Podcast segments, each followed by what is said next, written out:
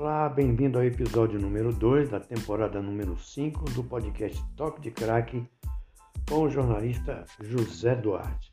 Religião é uma coisa muito séria, seita re religiosa também. O católico, ou evangélico, ou espírita é uma coisa que você deve, a pessoa deve levar a sério e não fazer daquilo comércio ou meio, meio de vida.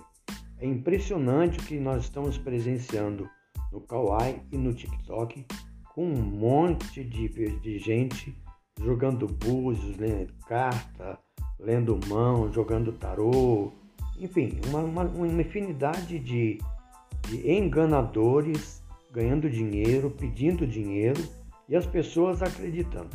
Semana passada recebi uma ligação de um colega meu e disse que estava muito revoltado porque ficou uma hora e meia é, aguardando um certo pai de santo ler uma pergunta dele e que demorou uma hora e trinta minutos e ele não leu.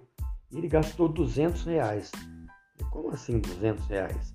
Ah, porque ele fica lá, é, dedinho na, na, tela, dá um presentinho, quem dá uma feijoada passa na, na frente. Aliás, eu não nem sei o que, que é essa tal dessa feijoada. Uma flor é 7 reais, uma rosa é é, é 49 reais, não sei o quê.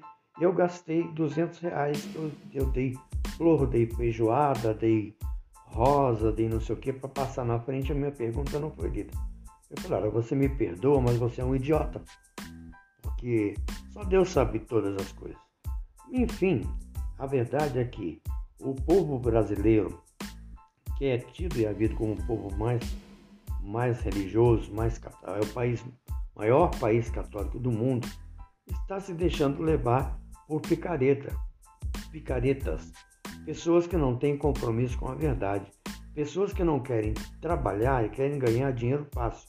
Porque essa questão de usar a rede social, TikTok, Kawaii, Instagram, é, para jogar tarô, ler carta, jogar búzio, ler a mão, enfim, dar consulta, nada mais é do que uma maneira mais fácil de ganhar dinheiro ficando em casa sem fazer nada.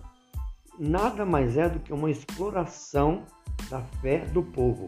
Isso precisa ser controlado pelo governo brasileiro, pelas autoridades brasileiras, porque não pode continuar uma série de pessoas irresponsáveis fazendo isso. O verdadeiro pai de santo, o verdadeiro jogador de tarô, verdadeiro psicólogo, ou psiquiatra, ou psicanalista, ele não usa a rede social para dar consulta. O verdadeiro é, religioso, ele não usa a rede social para viver. É evidente que a Igreja Católica tem padres cantores, como a Igreja Evangélica também, como temos grandes pais de santos espíritas, né, que são formidáveis, mas não usam, eles não usam a rede social para ganhar a vida. Eles usam a rede social para evangelizar. E o que essas pessoas estão fazendo é totalmente ao contrário. É um festival de jogadores de búzio, pai, é, pai, pai não sei o que, mãe não sei o que, é, é, mestre, é, enfim, uma série de, de, de, adjetivos que eles têm e que está impressionando as pessoas da pior forma possível.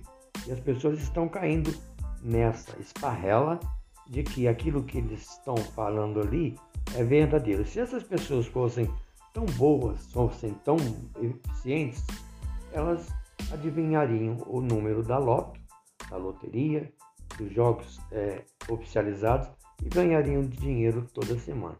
É isso aí que nós temos hoje. Espero que alguém tome uma providência, tanto no Kawaii como no TikTok, que se transformou numa ferramenta horrorosa. Aquele abraço.